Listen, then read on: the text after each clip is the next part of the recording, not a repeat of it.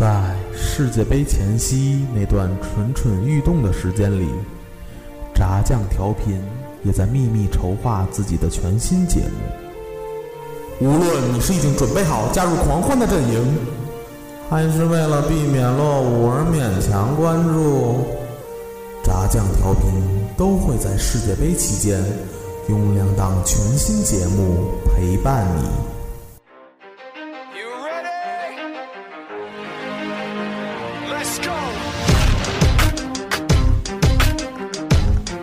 耶巴西世界杯一档充斥着吃喝玩乐的伪球迷凑热闹 style 我们将用八期节目从八个不同角度全方位带领您在嬉笑欢闹间玩转这个并没有那么专业的世界杯。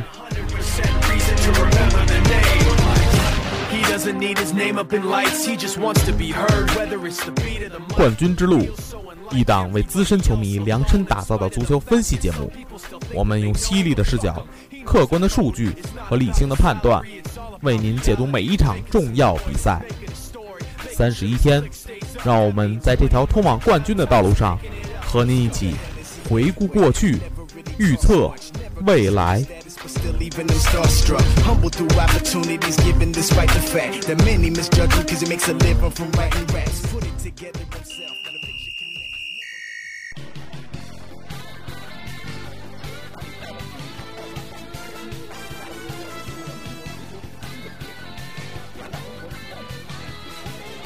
头球球进了，进了进了进了进了进了进了进了！点球，格罗索立功了，意大利万岁！欢迎收听《冠军之路》。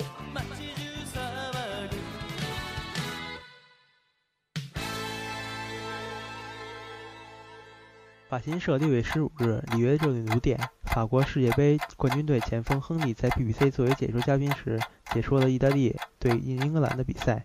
比赛中出现争议的手球使他再一次成为了焦点。亨利在回答主持人关于手球问题时，再次激怒了爱尔兰球迷。这位三十六岁的法国前锋依然是爱尔兰球迷眼中的罪人。在二零零一年世界杯预选赛当中，亨利手球助攻加拉，后者打进了决定性进球，使法国队淘汰爱尔兰，进军世界杯正赛。北京时间六月十五日，NBA 著名球星科比布莱恩特现身里约支持巴西世界杯，并与巴西著名篮球运动员巴布萨一起过了一把铁笼足球瘾，并成功预测意大利在比赛中会击败英格兰的比赛结果。北京时间六月十六日凌晨三时，一组首轮法国对阵洪都拉斯的比赛即将在阿雷格里港打响。赛前让法国主帅德尚不悦的是，法国国家队这周的训练被空中的无人侦察机进行监视。在得到德尚关于这件事情的抱怨后，国际足联已经启用了相应的调查。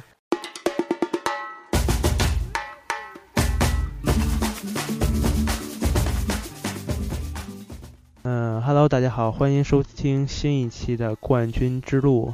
嗯，这一期呢，由我跟我们一个新的主播来跟大家聊一下球。嗯，我是健健。嗯，对，嗯，老方是我们一直踢球一块儿看球的一个特别好的哥们儿。然后呢，先跟大家简单的说一下咱们之咱们那个呃非常关注的这场焦点战吧，就是英格兰和意大利的这场。我不知道老方你看没有啊？看了，啊，呃，这场这应该是开赛以来最精彩的一场了。对就没手转换非常快。对，就是完全没，其实完全没有想到，就是上来英格兰能打的那么猛。英格兰那个埃尔贝克、埃尔贝克、斯图里奇加斯特林，斯特林今天发挥非常非常对，然后然后主要是，但是没有想到先是意大利进球了，这是我没想到，我一直以为就是英格兰能进球呢，呃英格兰对皮尔洛的防守实在是太差，就皮尔皮尔洛无解啊。基本上没有一个人能跟着，应该应该派一个人一直跟住皮尔洛，不让他就太输，拿球传球都太输了。对于这对英格兰简直对，嗯但是其实你像意大利的战术很简单，就是把球给皮尔洛，皮尔洛再分出去。然后就赢了。对，对，然后那个这这场英格兰两边后卫就基本上被意大利队两边完爆，哦，切尔里切里尼那边可能还好点，反正左后卫拜恩斯基本上被坎德雷瓦完爆，应该是持球跟他有很大的关系。就是不就不应该让他起来，对吗？他人家还没传中呢，自己就已经飞起来了，然后这叫传中，这那对于那中后卫来说，基本上那那个在那位置防八神太难了。呃，八神八神，而且八神在那个球开始之前还求婚来着，并且宣布自个儿求婚成功。这也算这个给他一个求婚成功，一个来一个礼物吧，自个儿给他进了一个。八神后后来这场智商情商是两年前的好几倍了，已经。对，这这这场最起码不在小禁区里边遛弯了。啊，行，那咱们这场说的差不多，那个那个没想到啊，其实小日本其实赛前我还是其实还是比较好比较比较看好小日本的，但是没有想到身体差距过于严重，然后德罗巴上场以后，嘣嘣嘣，两分钟以后把那个。科特迪瓦队所剩下十个人的脑子都带上来了，对，尤其尤其是日维尼奥的，哦，直接就直接就进了，嗯，没没错。其实你说德罗巴上上场以后起什么作用啊？主要是威慑性，主要是威慑。对，就就主要把小日本吓着了，然后他防守战乱了，然后就没人没人看了。我看了两个两个球，其实丢的都是，而且丢的都是同一个日本队那五号叫什么？我不太清楚啊，反正都是都是他都是他失位。丢的，都是一位置都是边后卫那奥伊尔不传中嘛，全是他一个人传的，两个同样的位置，两个人。对啊，而且都是你一个人防守，都没防住。我估计那那人哥们儿，那哥们儿心里该有阴影了。主要身体上劣势太大，日本队是日本队小技术上短传配合上优势比较大，但是身体上在六五十分钟以后，这身体上的劣势太明显了。对，小鸡仔似的，一撞撞飞了。嗯，行吧，那咱就。比赛回顾就到这儿，下面进入咱们的七嘴八舌板块。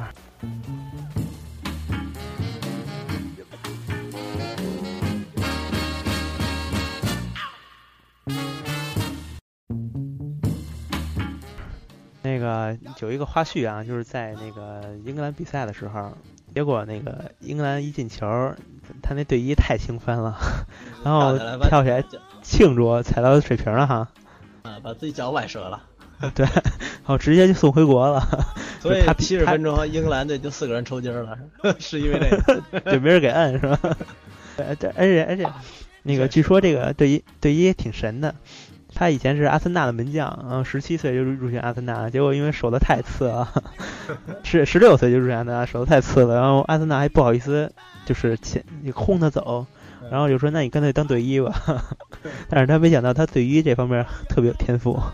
可惜他是，可惜英格兰队后边这体力不支，是因为队医没没有治疗，所以都抽筋了。对，但是说那个说这个，他这是有传统的。说英格兰就就二零一二年欧洲杯的时候，英法大战前，英格兰的守门员教练克莱尔克莱克莱门斯也受伤了，然后也被被队医搀扶下场。就当时是他们大赛都有都有伤教练组教练成员的这个习惯，说英格兰 就出成绩。然后还有一个就是，你你咱就是咱就说说咱们要踢要要说一会儿说的这场吧，就德国跟葡萄牙这场，我不知道你你你听没听说说小猪好像又伤了啊？对，呃，拉姆还是得继续在半人的后腰后腰继续踢在半人的后腰位置。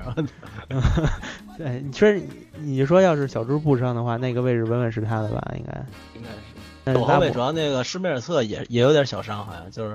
多特蒙德那个，这不太，所以这对德国队来说不是什么好消息。嗯，反正，嗯，那咱就进入咱们那个大话竞猜这个板块，着重跟大家聊一下这场比赛吧。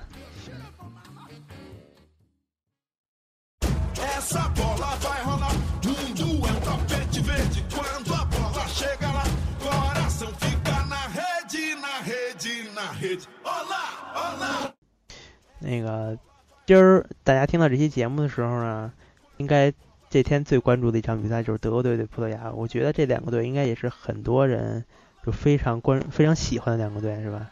对，这两队球迷应该比较多，尤其德国队。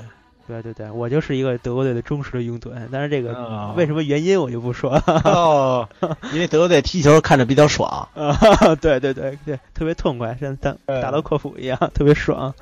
然后，但是这场大家可以关注一下，是在十二点的时候，我觉得还能看。十二点，十二点看完以后睡个觉应该没问题。嗯，先说这场，嗯，你说，嗯，我觉得你你觉得就是，咱先说从面上来看两队实力实力情况吧。你觉得德国队和葡萄牙队哪个实力面面上来看，应该还是德国队稍微占点优势，但是葡萄牙队主要是以 C 罗为核心吧。德国队这个明确的核心，我觉得现在还可能没有。没有，而且嗯，而且说是厄齐尔呢，有可能也不太好，我觉得。嗯，而且你就刚才咱们在准备节目的时候，其实也在讨论这个德国队这个无锋阵型，对，无锋阵型加无边后卫阵型，无边后卫阵型，四个中后卫。啊，对对对，哎，这个这这个踢法是从拜仁来的吗？对，这这个踢法是从拜仁继承的，不知道是不是也继承拜仁的成绩呢？希望他继承拜仁成绩吧。然后咱就是跟大家简单介绍一下这个德国队，估计都谁就是主要是能关注在哪个点吧？比如说哪个点能爆发？是是拉姆这点，还是说因为拉姆这点应该不能爆发吧？我觉得他拉姆主要拉姆和拉姆和那个维那个赫韦德斯或者那个博阿滕的主要任务应该就是看防 C 罗，应该是。如如果纳尼要上的话，他们之间还得有一个人是去单单看纳纳尼。然后看来德这边进攻主要主要还是得看厄齐尔，厄齐尔，看厄齐尔这边和那个波多尔斯基对。然后还有许和那个穆勒，穆勒的退责，对，因为主要是重要那点，罗伊斯不是热身赛是受伤嘛，主要是，所以这边看来主要进攻的大，主要进攻的任务都得交给厄齐尔了。看来，嗯，厄齐尔有哎，但是我其实你就抛开这场比赛不说，厄齐尔到阿森纳以后，我觉得可能他他，我觉得他踢的可能是不是会比之前感觉更好一点？你有你有这种感觉吗？哎，跟皇马比，对对对，啊。主要厄齐尔射门欲望比较比比较小，基本都是给队友做球啊、传球啊。就包括其实其实你说这个，我就想起那小法了。小法就前两天在录节目的时候，录着录节目，忽然就知道小法去切尔西了嘛，天七百万。嗯，其实你说小法真的在巴萨踢了就有阿森纳好吗？我没觉得，之前可能对呀，他在阿森纳核心嘛呀，在在巴萨主要核心永远是梅西呀，对踢法他也改变了嘛。对，然后中锋。听听说小法想回来想回啊，那个阿森纳，温哥不要。对，中场现在阿森纳中场基本上也不需要他了。然后咱说回来，说回这场比赛，就是刚才刚说完德国队，然后葡萄牙，其实当然第一个肯定是 C 罗了。对，C 罗，然后 C 罗，C 罗能传给谁呢？波斯迪安、C 罗、纳尼，这个阿阿尔维达是不是会首发？还有那波尔图那瓦雷拉也还可以，那个年轻的那边锋，速度也快，身体也好。对，然后，然后其实。那个 C 罗不是葡萄牙的有后防线还是挺那个有两个比较豪华，比较豪华。就比如说，比如说皇马的那个一对儿是吧？皇马佩佩，边后卫科恩特朗。对对对，这俩这俩，你说佩佩能不能把把把谁给废了？比如说把 布罗德尔斯基给废了什么的，或者把穆勒给废了？我觉得这说不好的事儿。对面没有人能治佩佩，嗯，但是没有没有。武僧佩佩，武僧武僧佩佩跟德容齐名，德容、戴林、周挺。对，然后然后那个说有一点有一点，是葡萄牙这这场出国之前，他为了保证他的成绩，然后据说是为了球员不想家，然后从葡萄牙带了一堆吃的去那个巴西。我给大家介绍一下。有二百斤、二百公斤的干鳕鱼，二十公斤的香肠，二十公斤的鹰嘴豆，十二公斤的红豆，两个火腿，十二瓶果醋，四十瓶橄榄油，还有一大堆奶酪，十斤熏猪耳朵，十公斤熏猪肘子，六十公斤大米，八十公斤冻章鱼，还有四十八瓶波尔图酒和两箱咖啡。你说他带了这么多的，他是上这吃去了，还是看球去了？这么多东西，小组赛可不是就在一地儿打，他们还跑来跑去的带这个。单单租一卡车是吧？还真 是，你别说，对，或者他准备的，或者他准备的就是进决赛的口粮，就不是 真是小组赛的。那那估计吃不完了，不是，估计得扔把戏。但估计估计都坏了。嗯，还有一点啊，就是我听说好像 C 罗有点小伤是吧？你听说这事？C 罗好像是有点小伤。嗯，但是你觉得这小伤会会会影响他？不会。那老方，那个反正咱这晚上，嗯，有这么几场比赛，对你给你看看你是怎么预测的，然后给大家提供一个建议吧。就咱先说说德国对葡萄牙这场，德国对葡萄牙这场，你觉得谁的胜面更大呢？我觉得面对没有边后卫的德国队来说，葡萄牙 C 罗和科恩特朗这个在边路突破应该很轻松。我觉得，我觉得葡萄牙可能三比一吧，三比一。啊，又是一代，今今年好像有很多很多三比一了。对，所以我也我也预测一个，随着这个比赛再行就是吧。对，你觉得反正那个葡萄牙进球不。会少，我觉得进球不会少，反正这俩队。对对对，就我觉得这场进球也不会少，两个强队之间肯定互相对攻嘛，对吧？然后那巴西不是什么，那伊朗加纳对尼日利亚，呃伊朗对尼日利亚，尼日利亚小胜吧？尼日利亚小胜啊，我觉得还一比零对小胜吧。尼日利亚，尼日一个是尼日利亚可能会强一点，第二个尼日利亚的气候可能是不是也更像巴西这边儿，就都挺都很热东也很热呀，可能没这么潮，可能。对对对，然后、呃还有一场是美国对加纳，我觉得这场会不会出现一场平局呢？对，因为本届世界杯到目前为止还没有出现平局，对吧？在我们最起码在我们录节目的时候，在周日对十五号之前号之前吧，还没出现过任任何这场很有可能。对，有可能平局。行吧，那咱就看看吧。然后呢，咱到底看看 C 罗能不能把德国队的四个中后卫四个中后卫，后腰拉补的情况下，他到底是个什么踢法？对，然后咱看看看看那个，嗯，两个都特别热的国家，伊朗和尼日利亚到底在巴西能踢成什么样？然后看看加纳，加纳美国看看吧，行吧，那咱就一会儿就准备看看球，看看今儿晚球，然后准备预预备着明天晚上的这场焦点之战。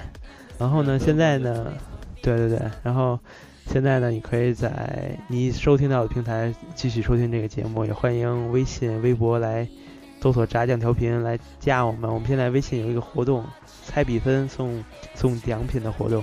如果你加我们的微信猜对了比分，那可能那你一定会收到我们一份精美的小礼品。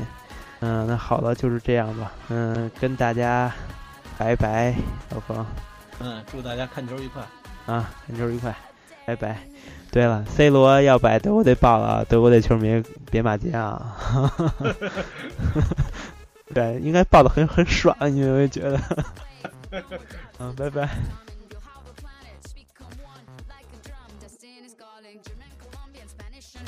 Off the bench, you gotta own it. Down here we play like we dance. It's Brazil, and now you know.